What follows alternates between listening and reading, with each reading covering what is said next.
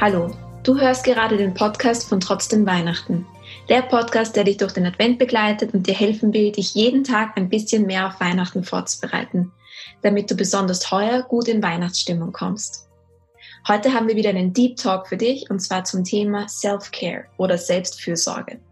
Also mach's dir gemütlich, mach dir eine Tasse Tee, lass dir ein Bad ein, geh raus zum Spazieren und lass dich von unseren Worten begleiten und vielleicht ein bisschen inspirieren.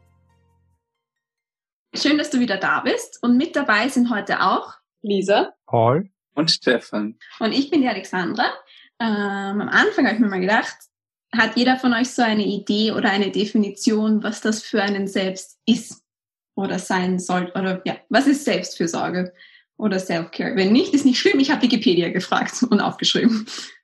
Also für mich sind es Dinge, die mir gut tun ähm, und ähm, bewusst mal auf mich selbst zu schauen, weil das ist was, das kann ich eigentlich gar nicht. Und ich nehme mir die Zeit nicht für mich selber.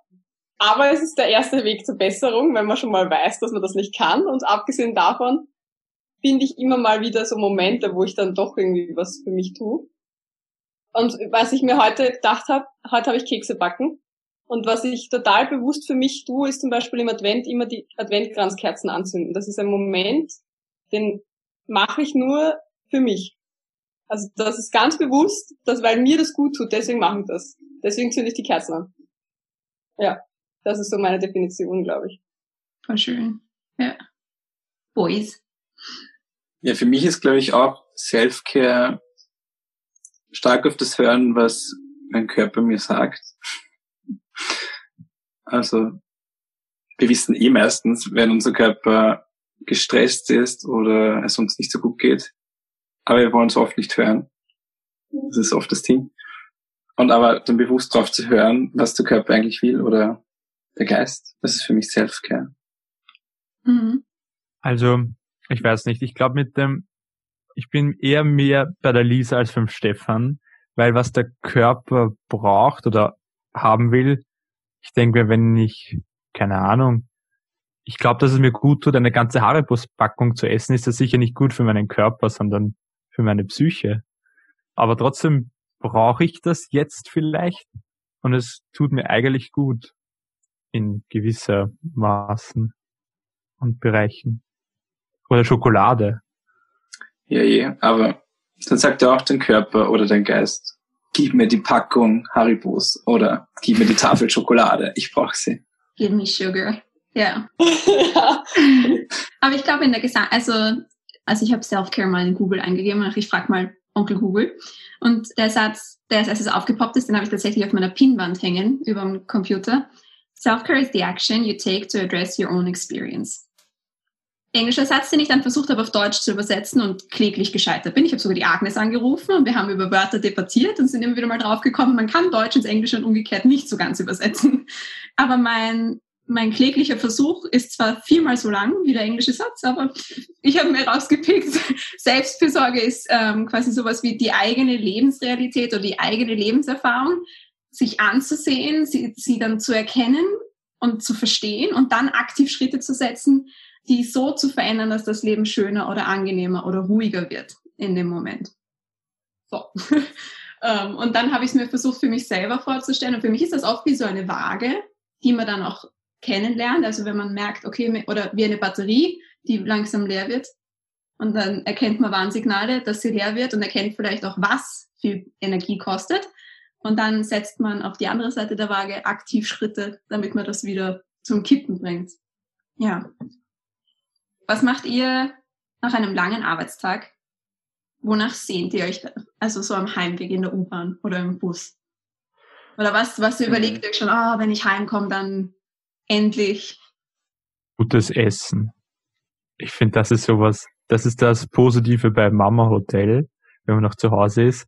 Wenn man den ganzen Tag arbeiten war und da meine Mutter Lehrerin ist, weiß ich, dass sie früher als ich zu Hause ist, dann weiß ich auch, dass es was zum Essen gibt und das ist sowas, wenn ich wirklich viel gearbeitet habe, das glaube ich mir gut tut, wenn ich dann was esse. Vielleicht auch was Vernünftiges oder so. Ah, das ist schon gut ich habe den ganzen Tag Schuhe an und für mich ist der Moment, wo ich meine Schuhe ausziehen kann. So, jetzt bin ich daheim, jetzt geht's ja gut. Und dann, ja, koche ich eh entweder irgendwas oder brauche mal zehn Minuten nur Couch und nix. Ja, das ist dann unterschiedlich. Aber dieser Moment einfach mal zu Hause ankommen und die Schuhe ausziehen und vom Gefühl her passt, jetzt ist gerade nichts wichtig außer ich. Ja. Voll, bei mir ist es auch so, also es ist je nachdem, was ich halt gemacht habe am Tag, aber entweder, wenn die Zeit das zulässt, dann freue ich mich auf ein sehr gutes Essen, was hoffentlich der Matthias schon die meiste Zeit für mich gekocht hat. Oder ich freue mich echt einfach nur mal fünf Minuten zu sitzen und einfach nur mal eben durchzuatmen und von mir aus fünf Minuten aufs Handy zu schauen und einfach zu schauen, was dieses Kastel so von sich hergibt. Aber irgendwie einfach, ja, nichts tun, weil ich eh schon den ganzen Tag auf die Beine war und viel um und um gerannt bin oder irgendwie eine Veranstaltung hatte, wo einfach viel zum tun war. Da ist das schon sehr nett. Auch wenn es Mitternacht eins oder zwei ist. Also da brauche ich dann echt so, seien es fünf Minuten, manchmal ist es auch eine Stunde, einfach wo ich, ja, auf der Couch sitze und mal runterkomme vom Tag. Bei mir ist, bei mir ist fast irgendwie das Gegenteil, weil ich sitze den ganzen Tag im, im Büro und die schönste Art heimzugehen ist, wenn es noch früh genug ist und ich kann zu Fuß bis nach Hause gehen. Für die Strecke brauche ich wahrscheinlich eine Stunde, eine Stunde zwanzig, je nachdem, wie motiviert und wie schnell mein Schritt ist. Ähm, und dann dabei einfach irgendwie einen Podcast hören oder ein, ein Hörbuch oder Musik oder auch manchmal gar nichts. Und einfach gehen und sich bewegen und von dem Sitz hochkommen und ja, Geschichten zuhören ist überhaupt etwas, weil im, also im Architekturbüro, ich schaue die ganze Zeit Striche, Zahlen und Kurven und geometrische und, und sehr abstrakte Dinge an. Und dann habe ich aber gleichzeitig eine sehr kindhafte und äh, fantasieliebende Seite in mir. Und dann ist so Podcasts hören oder Hörbücher hören oder am Abend was lesen, ist dann für mich auch ein schöner Ausgleich zu Zahlen und Strichen, die ich auch schätze. Ich mag Mathematik, aber die andere Hälfte ist auch schön. ja. Das ist bei mir genau andersrum. Also bei mir ist es echt so, dass ich halt, gerade wenn ich im Tonstudio arbeite halt, dann höre ich den ganzen Tag Musik. Meine Ohren sind schon extrem müde dann. Oder halt, zumindest ist es anstrengend für die Ohren und ich bin dann echt so, dass ich 90 Prozent meiner Zeit, wenn ich nach Hause komme, nichts mehr hören will. Also keine Musik, gar nichts. Also man kann mit mir reden, ja, aber ich will echt keinen Fernseher, keine Musik mehr hören, weil das ist einfach total mühsam. Ja, das kann ich mir vorstellen. Deswegen, wenn ich so viel arbeite, höre ich total wenig Musik und es sagen immer alle, ja, welche Lieblingsmusik hast du oder was hörst du so gern? Sage ich, ich arbeite schon so viel mit Musik, dass es mir reicht, was ich arbeite mit Musik. Es ist so absurd, weil eigentlich mache ich das ja so gerne, aber ja, das reicht dann einfach. Ich finde es halt cool manchmal, also ich fahre mit dem Auto in die Arbeit und wieder heim und wenn gerade ein geiles Lied läuft, dann noch diese zwei Minuten extra im Auto sitzen zu bleiben, damit man das Lied fertig hören kann. Hat seine eigene Magie. Man ist für sich alleine im Auto und sieht vielleicht noch den Nachbarn, die vorbeigehen, aber das ist einem wurscht. Weil man fühlt gerade voll einfach diesen Song und der Moment ist einfach geil. Voll, das kenne ich auch. Ich fahre zwar nicht mit dem Auto nach Hause, sondern mit den Öffis, deswegen singe ich zum Schutz meiner Mitmenschen nicht laut mit. Aber ähm, ich, ich warte dann manchmal, also ich drücke manchmal auf Pause beim letzten Lied, warte, bis ich mit dem Aufzug oben bin, mache meine Wohnungstür auf, wieder zu und beginne zu singen und zu tanzen, wenn ich nach Hause komme. Bei den Öffentlich also mir ist auch schon passiert, dass ich unabsichtlich in der Öffentlichkeit gesungen habe, ohne. Also kennt ihr das, wenn man ein Lied hört und dann singst du so ganz leicht mit, ohne dass du es wirklich mitbekommst? Und dann schauen dich Menschen komisch an. Ich hoffe, das bin nicht nur ich. Ja. Ähm, ja. Das, ja. das geht jedem so. Okay, dann bin ich beruhigt. ja. Aber das heißt, außer die Lisa ist Musik was, was so ein bisschen Self-Care in sich hat, oder? Nein, ich muss sagen, es ist für mich lustigerweise das auch. Aber es ist es nur dann, wenn ich nicht schon u viel gearbeitet habe und, und so viel Musik hören musste. Oder gehört habe halt eigentlich. Also jetzt zum Beispiel, wenn ich viel zu Hause bin und, und wenig Arbeit oder halt wenig unterwegs bin, dann, ich habe heute zum Beispiel den ganzen Tag Weihnachtslieder gehört. Und das war total cool. Also das mache ich total gern. Aber halt eben nur dann, wenn's, wenn ich nicht schon so im Überfluss bin. Ja, voll. Ich habe dafür zum Beispiel früher, ich, also ich zeichne wahnsinnig gern und ich habe früher so viel gezeichnet vor der Uni. Und dann kam die Uni mit ganz, ganz viel Zeichnen. Und auch wenn ich jetzt Striche am Computer zeichne, ist es trotzdem irgendwie die Hand heben und, und Striche setzen. Und dann mache ich das viel weniger in meiner Freizeit. Und erst jetzt, ich glaube, bei der ersten, beim ersten Lockdown habe ich wieder begonnen zu zeichnen plötzlich. Und mir ah, ist so nett. Und dann habe ich mir gedacht, nein, es ist zu viel zeichnen. also vielleicht braucht es auch den Ausgleich einfach zum, zum Alltag, generell beim Thema Selbstfürsorge. Ja. Voll. Oder eben wie beim Paul einfach was Gutes zu essen. Ja. Keine Ahnung. Was mir gerade so im Kopf ist irgendwie, weil du gesagt hast, eben dieses Zeichnen in der Arbeit und dann wieder daheim oder auch bei der Lise. Vielleicht brauchen wir einfach immer diesen Unterschied zwischen Arbeit und Freizeit oder so. Einfach damit es auch getrennt war oder ist. Das habe ich voll stark gemerkt, als ich im Domizil, also in einem Wohnheim gearbeitet habe. Da habe ich immer mega lang gebraucht zwischen dem, zwischen dieser Welt dort, diesen, in diesem Wohnheim und in der realen Welt. Und wenn ich nach Hause gefahren bin, da ich, bin ich 20 Minuten jeden Tag mit dem Rad gefahren, dann ist es gegangen. Dann war ich wieder in der realen Welt, so gesagt. Aber wenn ich so direkt in die Stadt zum Fortgehen gegangen bin, das war für mich immer so schlimm, weil ich war so in diesen Betreuungsschemen, diesen jeden Handgriff für andere machen und dann so bin ich in einer Bar und alle anderen sind normal und man ist nicht der Einzige, der so auf was reagiert. Das war immer für mich sehr, da war dieser Unterschied zwischen Arbeit und Freizeit zu kurz und das ging für mich überhaupt nicht. Mhm. Ja, ich finde das, ich merke das gerade bei mir selber, weil ich erst kürzlich Job gewechselt habe und im vorigen Job war es viel flexibler, dafür war die Grenze zum Privatleben viel schwimmender oder fließender. Und jetzt habe ich halt meine 9 to 5 normalen Arbeitstage und du kommst heim und du weißt, du musst dir nichts mehr denken. Du fährst einfach am nächsten Tag wieder in die Arbeit und dort machst du dann deine Arbeit und dann fährst du wieder heim. Und vielleicht denkst du über irgendwas nach, was du in der Arbeit irgendwie, keine Ahnung, kreativ noch anders machen könntest oder whatever. Aber es ist nicht so, keine bestimmte Grenze da. Also du kannst nicht irgendwie dingfest machen, was ich bin in meinem Büro, also bin ich nicht mehr arbeiten. Ich bin jetzt in meiner Freizeit. Und das hilft mir schon, mich besser abzugrenzen und auch besser auf mich selber zu hören, weil ich dann nicht, also weil ich verstehe einfach meine Rolle in dem Moment, wenn ich daheim bin, bin ich mit meiner Freizeit mir zu Hause. genau. Und nicht halbert noch irgendwie als arbeitender Mensch. Voll, und das ist ja auch was, womit jetzt viele gerade ein bisschen kämpfen, die im Homeoffice sind. Also gerade so, wenn ich von meinen, also bei Freunden höre, es geht denen also im Homeoffice ein bisschen besser, die ein zweites Zimmer haben, das sie betreten können zum Arbeiten und wieder verlassen, wenn sie fertig sind. Und eine Freundin, die hat das nicht, die wohnt in einer Einzimmerwohnung mit ihrem Freund. Und ähm, sie jeden Abend geht sie eine Runde ums Haus spazieren, einfach nur um kurz physisch den Ort zu verlassen und nach Hause zu kommen. Und sie hat gesagt, zuerst hat sie gedacht, sie ist verrückt, aber eigentlich macht das so Sinn und ich gesagt, das doch eigentlich eine so coole Idee. Du gehst ein bisschen spazieren an die frische Luft und du kannst für dich sagen, und jetzt ist Arbeit zu Ende und meine Freizeit beginnt. Weil ich glaube, diese Grenze ist auch ganz wichtig. Also nicht nur für arbeitende Menschen, fürs Lernen, fürs Studieren, zu sagen, okay, jetzt ist der Teil und jetzt höre ich damit auf und jetzt mache ich meinen Kopf frei. Und ob das ein Spaziergang kann oder ein, ein Lied hören am Heimweg oder eine Tasse Tee am Abend machen, ich glaube, da hilft es uns oft so einen physischen, ein physisches Signal zu haben, dass jetzt meine freie Zeit beginnt. Die Schuhe ausziehen, was auch immer. Ja, das glaube ich mhm. auch. Würdet ihr sagen, seid ihr jemand, der, also ich bin introvertiert und extrovertiert, das sind so sehr über den Haufen geworfene Begriffe. Aber würde sagen, ihr tankt mehr Energie im Kontakt mit anderen Menschen oder im Alleine sein? Wo könnt ihr mehr die Batterie aufladen? Oder ist vielleicht unterschiedlich, je nach Situation?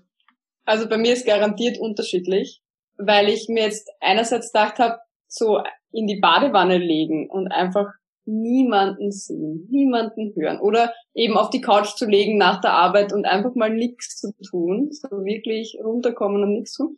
Das ist einerseits schon total entspannend für mich, aber andererseits tut es mir dann auch, also wenn ich jetzt längere Zeit nicht viele Leute gesehen habe oder zumindest halt nur so zwei, drei, weil ich mit denen halt ständig gearbeitet habe, dann tut's mir gut, wenn ich unter Freunden bin und mit denen was tue oder so. Aber wenn ich eben so hunderte Leute eh schon gesehen habe in der Arbeit, weil ich halt von Veranstaltung zu Veranstaltung fahre, dann reicht's mit den Leuten. Dann will ich einfach keinen mehr sehen. Also am besten ist, ist einfach keiner da, weit und breit keiner. ja, voll. Für mir ist das ähnlich. Also es kommt prinzipiell darauf an, ob ich in der Arbeit viel mit Menschen gemacht habe oder nicht. Und ja, es ist dann immer das Gegenteil von dem, was halt in der Arbeit war oder weiß ich wo. Also wenn ich auf einem Festival war, brauche ich dann auch nachher eineinhalb Tage oder so nur für mich. Weil dann, also nur dauernd Menschen um mich herum ist auch schwierig. Jetzt hätte ich natürlich gern viel mehr Menschen um mich herum. Geht halt nicht. Aber es kommt hoffentlich bald wieder. Weihnachten und so. Also ich kann mich nur euch anschließen. Ich merke das voll, wenn ich so Jugendgruppen oder Jungschulager oder was auch immer, wo viele Menschen sind, brauche ich auch meine Zeit für mich. Aber wenn ich, keine Ahnung, eine Woche lang eher zu Hause arbeite und was liegen gebliebenes am Computer so durchgehe, dann, dann bin ich viel lieber unter Leuten und dann bringt mir das irgendwie für mich sehr viel mehr, als wenn ich wieder alleine wandern gehe oder so. Das ist einfach keine Ahnung. Eh so wie es der Stefan gesagt hat, dieses Gegenteil, was entzieht mir vorher die Energie und was bringt mir dann wieder die Energie. Ja, also bei mir hat sich glaube ich, also ich stimme euch da auch vollkommen zu und, und dann glaube ich, hat sich bei mir auch einfach im Laufe der Zeit ein bisschen geändert. Also ich war früher unglaublich schüchtern. Ich bin immer noch schüchtern im Verhältnis zu, also ja, kaum, weiß nicht genau. Ähm, aber ähm, ja, und dann äh, da habe ich immer gedacht, ich bin ein 100% introvertierter Mensch und ähm, habe mich nur im, also ich habe gelesen, ich habe studiert, mehr gelesen, bisschen gezeichnet, mehr studiert, aber alles in meinem Zimmer. und dann irgendwann bin ich dann drauf gekommen, dass äh, die Menschen doch nicht so böse sind und mich nicht so doof finden. Und dann habe ich gelernt, auch in sozialen Interaktionen Kraft zu sammeln. Ja. Ähm, was mich zu meiner nächsten Frage bringt, ob ihr irgendwie festgestellt habt, dass ihr im Laufe eures schon sehr weisen und reichen Lebens ähm, mitbekommen habt, dass ihr neue Dinge gelernt oder dass ihr, dass ihr Selbstfürsorge ein bisschen anders seht. Also habt ihr vielleicht als Teenager äh, anders Kraft getankt, als ihr jetzt immer im, also je erwachsener man wird. Ich hoffe, wir werden es nie ganz, ob sich da was ändert. Also ich glaube, wir werden nie erwachsen. Oder ich weiß nicht, gefühlt werden wir nie erwachsen werden. Abgesehen davon, weil sich das nämlich, weil die Grenze sich immer verändert, für mich zumindestens. Also ich habe mir immer gedacht, ja, mit 25, da ist man dann schon wirklich alt. Also das habe ich mir so gedacht mit 15 bis 17 habe ich mir gedacht, ja, mit 25, ui, das ist schon wirklich, also ja, da ist man dann schon wirklich erwachsen und alt und so. Gut, jetzt bin ich 23, fast dann bald 24. Jetzt denke ich mir, hm, also mit 25 bin ich ja eh noch immer urjung. also ich weiß nicht, es relativiert sich alles, würde ich sagen. Ja. Ja, abgesehen davon zu der Frage wieder zurückzukommen. Ich habe, glaube ich, wie ich klein war oder jung oder wie auch immer man das nennen will, also so als, ich sag mal 14-Jährige, weil ab da kann ich jetzt mal, glaube ich, sagen, ich habe ein bisschen in meinem Hirn gehabt, was Selfcare vielleicht sein könnte. Davor sicher nie. Aber mit 14, ich würde sagen, so eben wie ich jung war, habe ich mir darüber keine Gedanken gemacht und war mir das irgendwie, also habe ich immer gern voll viel gemacht und war Eislaufen und war dann noch mit Freunden irgendwo und und und. Weil ich glaubt habe, es gibt mir total viel Energie und das und das taugt mir alles total und das das brauche ich unbedingt. Jetzt denke ich da ein bisschen anders also ich glaube, ich bin erst am Anfang des Weges zu Self-Care, weil, wie gesagt, also ich kann das eigentlich nicht wirklich, aber so, wo ich jetzt stehe, würde ich sagen, ich habe verstanden, dass ein Bad nehmen mal sehr angenehm sein kann und das wirklich gut tut. und eben auch so, wie ich heute beim Adventkranz gestanden bin und die Kerze angezündet habe und mir gedacht habe, ja, das ist so ein Moment, das mache ich jedes Mal und ich weiß jetzt, warum ich es mache und warum mir so taugt, diese Kerze anzuzünden und ich mich jedes Mal schon auf diesen Adventskranz freue. Aber ja. Ja, ich glaube, als Kind magst du Selfcare automatisch. Also du hast Hunger, du isst was, du magst spielen, du spielst was, du musst dich bewegen, du bewegst dich, du brauchst deine Ruhe, du gehst schlafen oder legst dich irgendwo hin. Und dann kommt halt irgendwann diese soziale Komponente dazu und diese Erwartungen der Welt an dich, die niemals ausgesprochen wurde, aber die du denkst, die du unbedingt erfüllen musst. Und dann wird diese innere Stimme immer kleiner, die sagt, bitte setz dich einfach mal fünf Minuten hin und mach nix, weil es geht gerade nicht mehr. Und du denkst, ah, das geht schon noch. Und ja, ich glaube, das ist ein Großteil der Pubertät oder auch des Erwachsenwerdens und das dauert sicher Jahre oder Jahrzehnte, bis man wieder diese eigene Stimme für sich gut hören kann und darauf hören kann, was die braucht. Und das ist halt ein ewig andauernder Prozess. Wahrscheinlich dauert er so lange, bis man von Welt sich verabschiedet, weil halt diese soziale Komponente oder diese Erwartungen, die die Welt oder die man glaubt, die die Welt an einen hat, einfach da sind ab der Pubertät. Mhm. Oder vielleicht auch schon früher. Ich weiß nicht. Könnte ich mir nicht vorstellen. Ich finde, das stimmt, das stimmt absolut. Und ähm, eben mit, ich finde, mit dieser sozialen Komponente und was Leute von uns erwarten und wann das dann plötzlich einsetzt, und wahrscheinlich setzt es viel früher ein, als wir uns erinnern können, weil das hat wahrscheinlich noch eine ziemliche Zeit gebraucht, bis das da ähm, sich so ein, ein massiert hat, dass es so tief sitzt. Und ja, also ich, ich, ich weiß nur, dass als Teenager oder so war, war für mich das oft viel mehr an, an physische Dinge gebunden. Also eben irgend sowas wie ein Bad mit irgendeiner von diesen Badebomben, die rot glitzernd schäumen oder ähm, oder äh, mir irgendein neues Kuscheltier kaufen oder was auch immer. Und dann, ich finde, je erwachsener man wird, desto mehr kommt man drauf, dass es viel mehr im Kopf ist, was, was Selbstfürsorge ist und gar nicht so viel mit physischen zu tun haben muss. Es kann natürlich auch. Aber das Bad alleine ist nicht genug. Es geht darum, was man da mit seinem Hirn und mit seinen Gedanken macht, während man in diesem Bad liegt. Ja, das ähm, stimmt.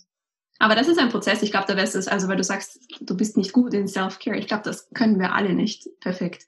Und das ist ein konstanter Lernprozess. Und irgendwann mal letztes Jahr war ich sogar so verrückt und habe mir aufgeschrieben, quasi, warum bin ich heute gestresst? Was hat mich gestresst und was hat mich traurig gemacht und was habe ich dann gemacht und warum ist es mir dann besser gegangen? Und dann merke ich, schreibe mir so wie eine eigene Anleitung für mich selbst. Und dann weiß ich genau, was ich mache. Ja. Es hat mich, ich habe es nicht lang durchgehalten, aber manchmal denke ich immer noch an Dinge, die ich da aufgeschrieben habe. Also, ja. Oder auch Dankbarkeit. Ich habe so ein Dankbarkeitstagebuch dann lange geführt. Und das ist auch, ich glaube, das ist auch so ein Prozess, wenn man heimkommt und kurz aufschreibt, ah, heute, selbst wenn es der blödeste Tag im Büro überhaupt war, heute hat es geschneit. War schön. Smiley. ich glaube, das kann auch schon ganz schön viel. Ja, oder einfach mal das Hirn ausschalten. Also ich genieße es auch, wenn ich mich zum Keyboard setze und einfach meinen Kopf komplett frei machen kann und einfach nur meine Finger tun lasse und mein Ohr das hören lasse, was da so rauskommt. Das ist manchmal eh mega schrecklich. Aber dann diese kritische Komponente, und das muss jetzt irgendwie perfekt sein und es muss jetzt ein Lied ergeben oder eine Melodie, die besonders schön ist, sondern einfach nur Muskelgedächtnis der Finger funktioniert mal und schaut mal, was da so rauskommt. Und dann ist da auf einmal vielleicht irgendeine coole Sequenz dabei und die wiederholt man dann dreimal und denkt sich, ah, oh, schön. Und dann haben wir so einen coolen Moment und es gibt dann so viel Kraft. Und man hat eigentlich nichts anderes gemacht, außer das Gehirn für einen kurzen Moment wegzuschalten. Und diese kritische, du musst das machen oder schau, dass du das so und so machst, weil es muss so und so funktionieren, fällt einfach weg. Ja, voll. Ich kann zwar nicht Klavier spielen, aber ich mache das mit meinem Rubik's Cube die ganze Zeit. Da mache ich immer dieselben Muster rein und drehe sie wieder aus und drehe sie wieder ein die ganze Zeit und das ist auch so. Eigentlich tut man ja nichts oder man glaubt, dass man nichts tut, aber es tut sich dann schon ziemlich viel im Kopf. Voll, ich glaube, da kann man auch urviel aus ähm, anderen Traditionen, aber eigentlich auch aus unserer eigenen katholischen Tradition lernen, so ähm, dieses meditativ physisch etwas tun. Also egal, ob das jetzt äh, Mönche sind, die oder einfach nur Rosenkranzkugeln weiterschieben, so abgedroschen das auch manchmal klingt. Aber ich finde, oft sind so einfach repetitive, sehr simple Handlungen oder Hände, die automatisch Klavier spielen oder das kann etwas irrsinnig in, zur Ruhe kommendes und du lässt einfach deine Gedanken mal so fließen, wie sie wollen, ohne, ohne sie zu lenken, zu korrigieren oder sich an was zu erinnern, was zu tun ist, sondern einfach mal tun. Also ich, da, da gibt es eben, ich finde sowohl in der katholischen Tradition, auch wenn wir das manchmal vergessen oder das Wort meditieren ganz schlimm finden oder manche ganz schlimm finden, aber eigentlich finde ich, gibt es da sehr viel Tiefe und sehr viel Schönes drin, das, äh, was wir eigentlich eh alle versuchen. Also wenn du so im Internet googelst oder auf Instagram, das, das ist eigentlich, eigentlich sucht da jeder ein bisschen danach, nach solchen Dingen. Ja. Ich glaube, es ist ganz spannend auch, wie man dieses Ding für sich bezeichnet. Also, dass man es nämlich nicht schlimm findet. Weil wenn du jetzt das Wort meditieren als schlimm bezeichnest, dann musst du dir ein anderes Wort suchen, wofür jetzt Self-Care oder was auch immer du das eben nennen willst. Weil wenn Self-Care für dich auch irgendwie was komisches ist, ja, dann nenn es irgendwie anders, wie du das halt möchtest.